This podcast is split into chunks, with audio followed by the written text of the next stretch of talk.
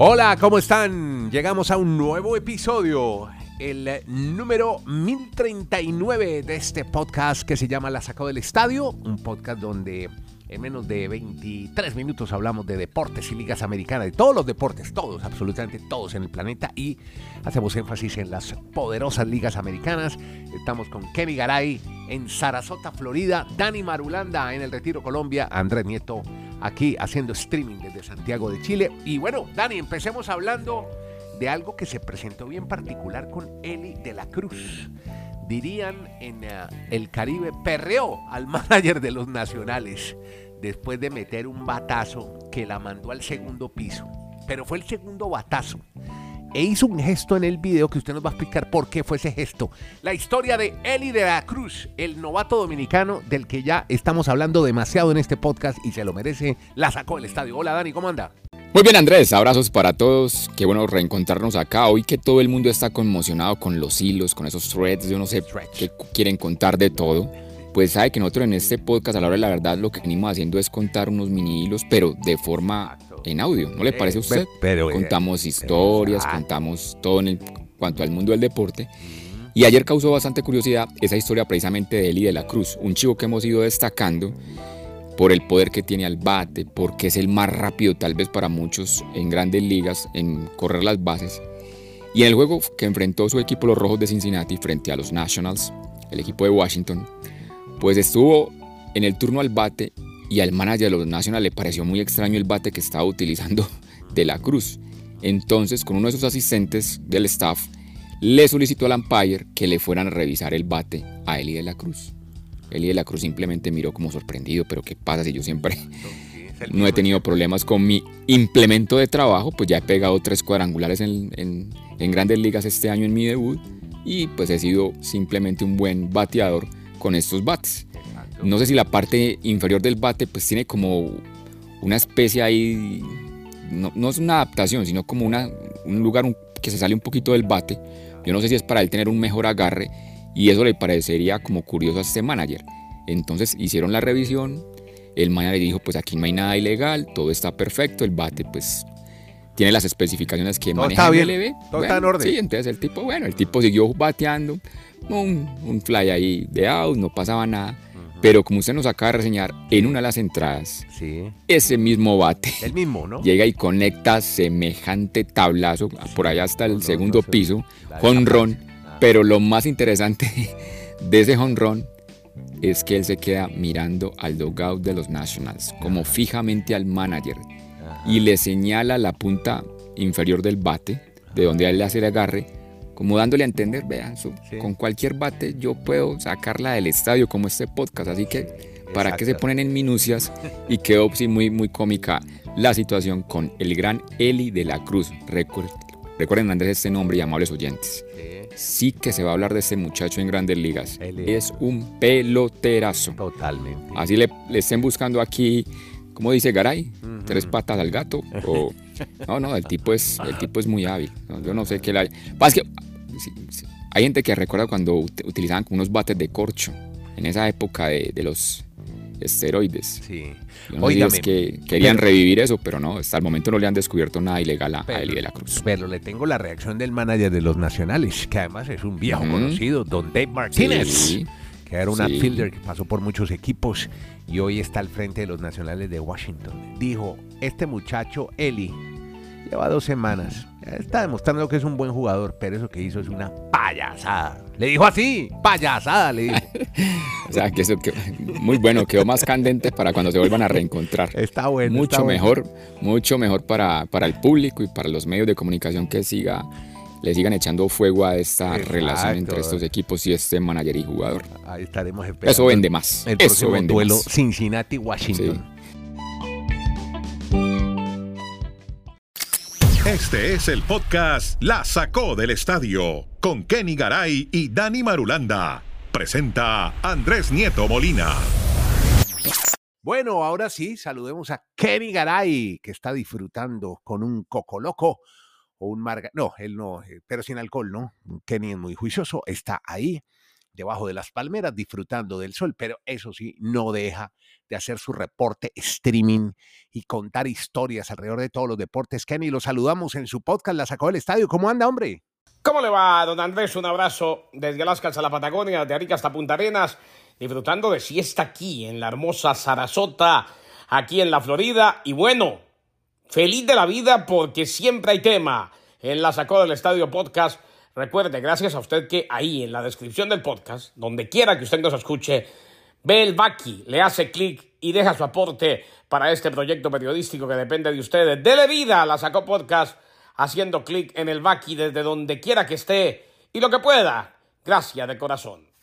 Aquí estamos. Bueno, Kenny, entonces vamos a hablar un poco de baloncesto, del mundial, de lo que se le viene a Japón, a otros países del Oriente con este mundial que infortunadamente creo, y usted no lo va a contar ahora, se va a ver afectado por los Olímpicos. Como se aplazaron un año los Olímpicos, también se recorta el calendario deportivo y quedan muy cercanos el Mundial y los Juegos Olímpicos.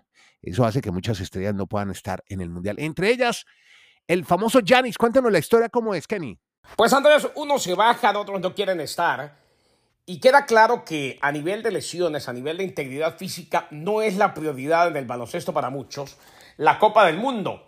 Es más, el Mundial de Baloncesto no es ni siquiera el evento más importante a nivel de selecciones en ese deporte, el Mundial FIBA, porque no se nos olvide que se prioriza a los Olímpicos y primordialmente a los jugadores que están en la NBA el seguir eh, haciendo de las suyas en el mejor básquetbol del mundo. Pues el tema tiene que ver con Giannis Antetokounmpo, el hombre que se sometió, recordemos, a un procedimiento de limpieza en la rodilla izquierda y su disponibilidad para la Copa Mundial FIBA del próximo mes es incierta. Esto lo confirmó ESPN. Eh, luego de que sintió molestias persistentes, recordemos, en la rodilla desde el comienzo de la temporada baja. Eh, Antetokounmpo y los Bucks decidieron que era necesaria la cirugía.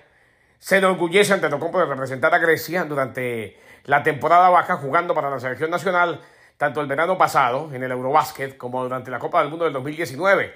El dos veces MVP aún no ha sido descartado de la Copa del Mundo, que comienza el 25 de agosto en Filipinas. Los Bucks, sin embargo, abren su campo de entrenamiento en septiembre. Ante Tocompo ha lidiado con algunas lesiones persistentes. La temporada pasada se hicieron un poco crónicas, incluida la pérdida de varios tramos en la temporada por dolor en la rodilla izquierda. Estuvo fuera en tres de cuatro juegos en noviembre, se perdió cinco juegos consecutivos entre el 12 y el 21 de enero con este mismo padecimiento, aunque jugó 63 partidos para los Bucks, alrededor de su promedio en las últimas temporadas, una lesión en la espalda durante el primer cuarto del juego 1 de la serie de playoff en la primera ronda ante el Miami Heat fue lo que lo mantuvo fuera hasta el juego 4, después fueron eliminados por el Heat de Miami.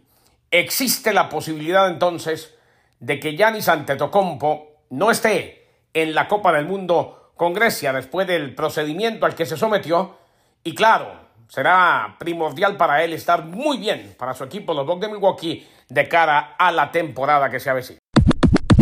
Bueno, Kenny, hablemos más de baloncesto, hombre. Después de esta, de esta historia que nos contaste de Janis, ahora tiene que ver con una estrellota de los Celtics de Boston. Parece que se va a mover y empieza a desarmarse el equipo. Los movimientos continúan en la NBA, el mejor básquetbol del mundo. Esta vez tiene que ver precisamente con alguien que acabamos de ver, valga la redundancia, en la NBA en las instancias finales precisamente en la final de conferencia ante el Miami Heat. Grant Williams, alero, agente libre restringido, finalizando un acuerdo de firma e intercambio de cuatro años y 53 millones para llegar a los Mavericks de Dallas. Los Celtics de Boston están obteniendo así dos selecciones de segunda ronda en el acuerdo, incluido 2024, 2025 y 2028. 24, 25 y 28. Williams, selección número 22 en el draft de la NBA del 2019, hombre que estuvo en la Universidad de Tennessee, ha sido parte clave de las campañas de Boston hacia las finales de la NBA y las finales de conferencia en cada una de las últimas temporadas. Alero de 24 años, promedio 8 puntos, 4 rebotes eh, desde el banquillo para los Celtics la temporada pasada, lanzó 39% desde el rango de 3 puntos en 3 intentos por juego, aunque no fue constante no fue el jugador de, de pronto de mayor continuidad, si se quiere, en la rotación de Yomazula. en ocasiones en la temporada, pues a medida que avanzaron los playoffs, empezó a mejorar y empezó a ser fundamental o a darle mucho más de lo que tenía al equipo. Eh, tiene una gran habilidad para marcar por encima de su estatura, tiros abiertos de tres puntos, fue uno de los agentes libres restringidos más intrigantes en el mercado este verano, particularmente para los equipos contendientes. Así pues que llega a los Mavericks de Dallas, un Williams que se había sometido a propósito a una cirugía de la mano izquierda, no es con la que dispara, después de la temporada, pero ya habían dicho los Celtics que se espera que esté a tiempo, listo para el campo de entrenamiento, así pues que va a los Mavericks de Dallas. Otro acuerdo multimillonario y a pasar por el banco cuatro años y 53 millones de dólares precisamente para Grant Williams que llega al equipo tejano.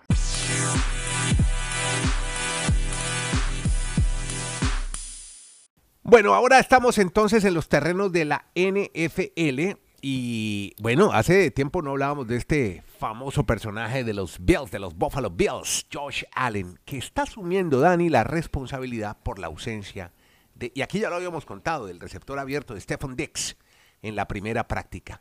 Y, así que él mismo dice, yo soy responsable, cuéntenos la historia, dice Allen.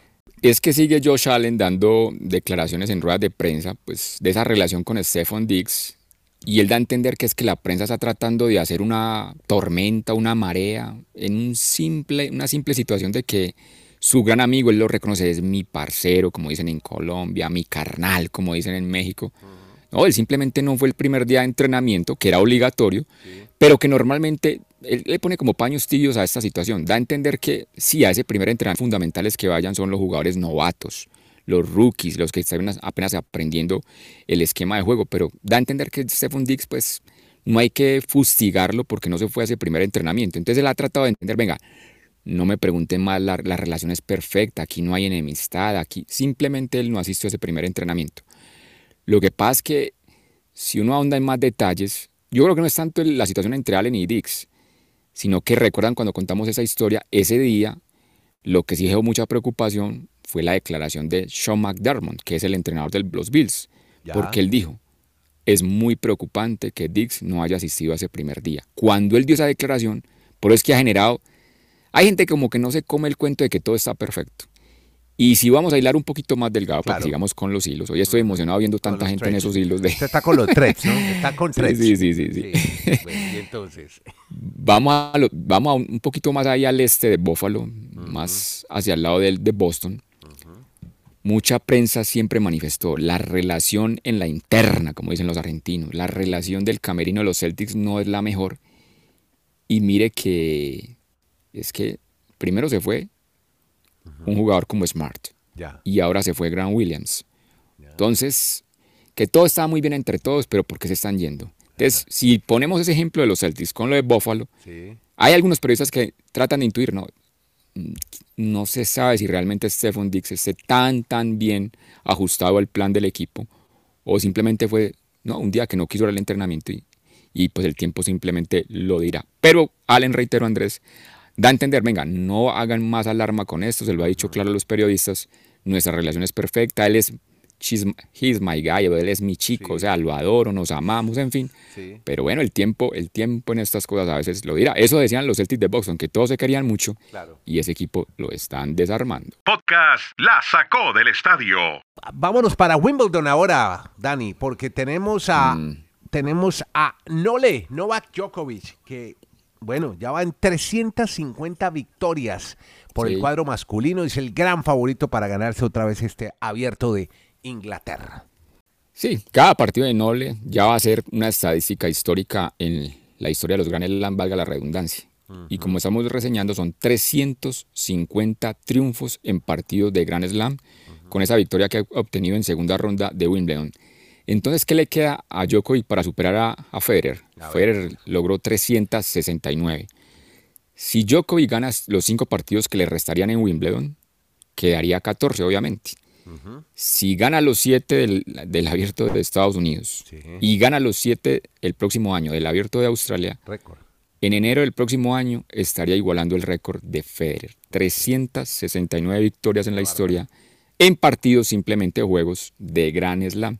O sea, muy probablemente que este Djokovic el próximo año pues pulverice otro récord que tenía o que hasta el momento tiene el gran Roger Federer. ¿Usted le queda alguna duda que no lo va a hacer? No, tendría que pasar otra pandemia. ¿Sabe quién no, tiene duda? No soy lo que estoy diciendo. Mm. ¿Sabe quién no tiene duda? Su próximo rival. Este, eh, Babrinka, ¿se acuerda de Babrinka, el suizo? Ha dicho, sí, claro. Djokovic es el tenista perfecto. Creo que no tengo mm. ninguna posibilidad de ganarle. Bueno, empieza bien Babrinka. Y cuéntenos de su amigo Jarry, ¿qué ha pasado con No, Jarry, hombre, muy bien. En el estreno ganó, ah. un partido también suspendido varias veces por lluvia, le ganó al italiano Cecchinato y ahora se tiene que enfrentar a un australiano que se llama Jason Kubler. Así que viene otro latinoamericano. Mm. Y oiga, y también pensaba en usted, hombre, con su André la rusa. Hombre, va bien, pasó a segunda ronda, se coló ahí entre las 32 mejores. Ya va la chica ahí. Bueno, ahí va bien, va bien su siempre Hemos destacado acá. Bueno, la, adolescente que viaja, viaja con tarjeta de identidad. Viaja, mm, todavía no es Permiso los papás para poder estar en esos torneos. Exacto, va con los acudientes. bueno, Marulanda, hoy segundo round de esta pelea que está de infarto. Etapón, etapa 6 y hoy pasaron por el mítico, ah, qué buenos recuerdos para los colombianos. El mítico Turmalet fue la segunda, el segundo puerto que tuvieron que pasar los ciclistas y qué, qué duelo entre Pogachar y Jonas el danés Vingegaard, que esta vez perdió, se dio en el segundo round, pero es líder del Tour de Francia, Dani. Y lo noto muy extasiado usted, Andrés, como muy emocionado con lo que ha pasado en estas primeras seis etapas del Tour. Yo no sé si hay algunos muy exagerados mm. o tienen toda la razón, pero están manifestando que son las primeras seis etapas más emocionantes en la historia de un Tour, al menos pues en, en la época más reciente, o sea, desde que tenemos todos los medios de comunicación interconectados en el planeta, pues como que no se veían que en cada etapa hubiese tanta emoción. Bueno, la cuarta que Pero dicho, la, cuarta fue un bodrio, tanto que usted no vio la ah, declaración de Riguran que dijo, yo, yo, yo nunca hubiera visto esa etapa por televisión, ¿no? Nunca, o sea, todo tan aburrida y tan mala que el Rigo, el Rigo que eh, ya, ya está por encima del bien y del mal, pues se confesó y dijo, eso, estuvo muy mal. ¿no? O diría que no, no está a la par de la otra que aparentemente han, han, estado muy emocionantes. Pero dicho todo eso, Andrés, al final los especialistas del ciclismo pues son muy claros. Sí, mucha emoción, pues el Tourmalet, todo eso.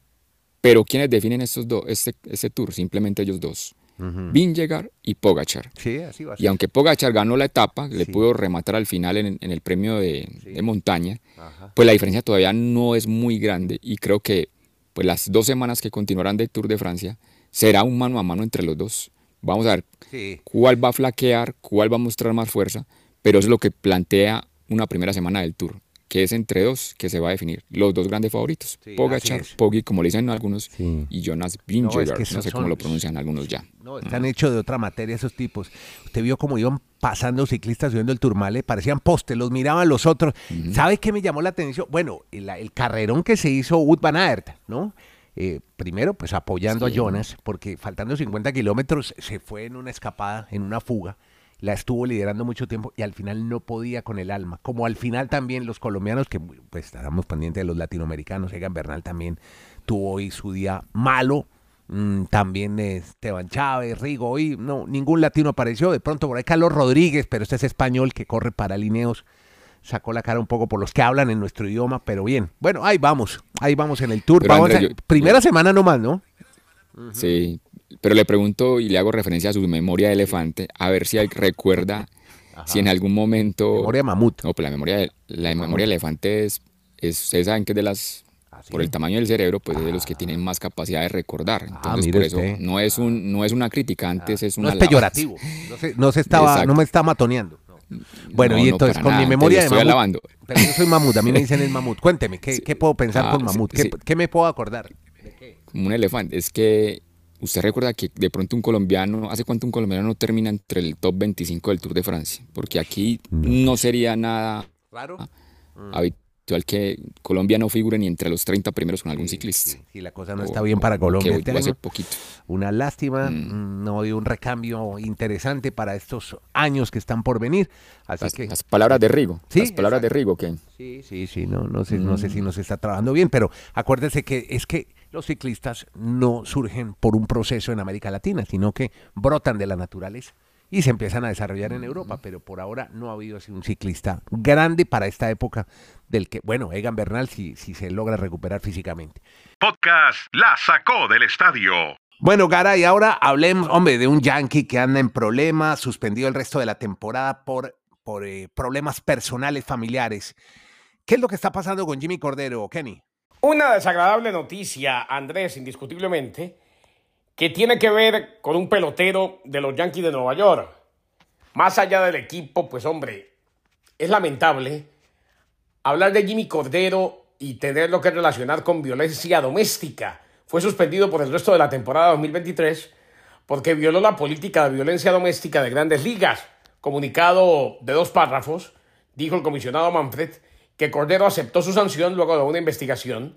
El jugador había sido colocado inmediatamente o fue colocado inmediatamente en la lista restringida y tendrá que participar en un programa de tratamiento y evaluación confidencial e integral supervisado por la Junta que regula la política conjunta de violencia doméstica, agresión sexual y abuso infantil en el béisbol de grandes ligas.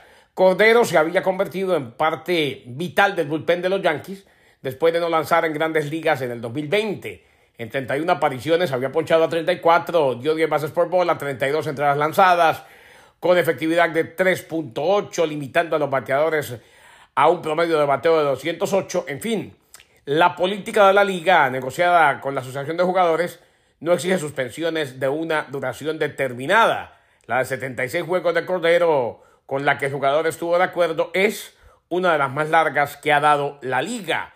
El equipo dijo que los Yankees apoyan totalmente el proceso de investigación de Major League Baseball y la acción disciplinaria aplicada a Jimmy Cordero. Así pues que violencia doméstica, bien sancionado y ojalá que aprenda en este curso que va a tomar a comportarse mejor y a ser una mejor persona, Jimmy Cordero, relevista de los Yankees de Nueva York.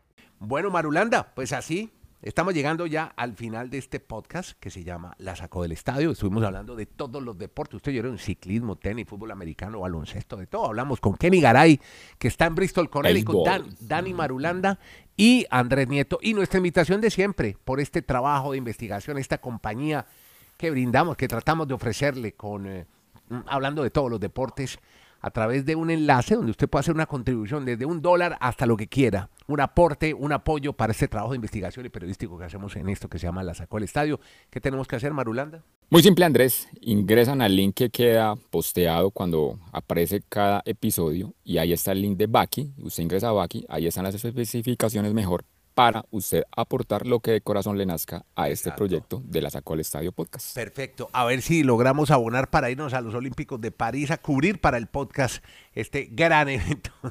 Ya, lo veo usted, ya lo veo usted en los Panamericanos de Chile y lo veo también por allá. Ah, no, los Panamericanos sí. por, el enviado, por obligación. El enviado especial Andrés Nieto Molina de pues la Sacó al Estadio Podcast. Muy bien tengo el Estadio Nacional a siete minutos en metro. Imposible no ir a las pruebas de atletismo de los Panamericanos. A ver a Martina Weil, a la hija de Jimena Restrepo, que ya es récord suramericano en 400 metros. Y, esa, y esas atletas de Estados Unidos, eso es fenomenal, Andrés. No, no, no se No las deje de ver. bueno, muy una cosa para la historia. Bueno, Baki.co, ahí estamos también ya en el buscador, buscan la sacó del estadio y ahí estamos para que haga su donación, su contribución. Muchas gracias a todos.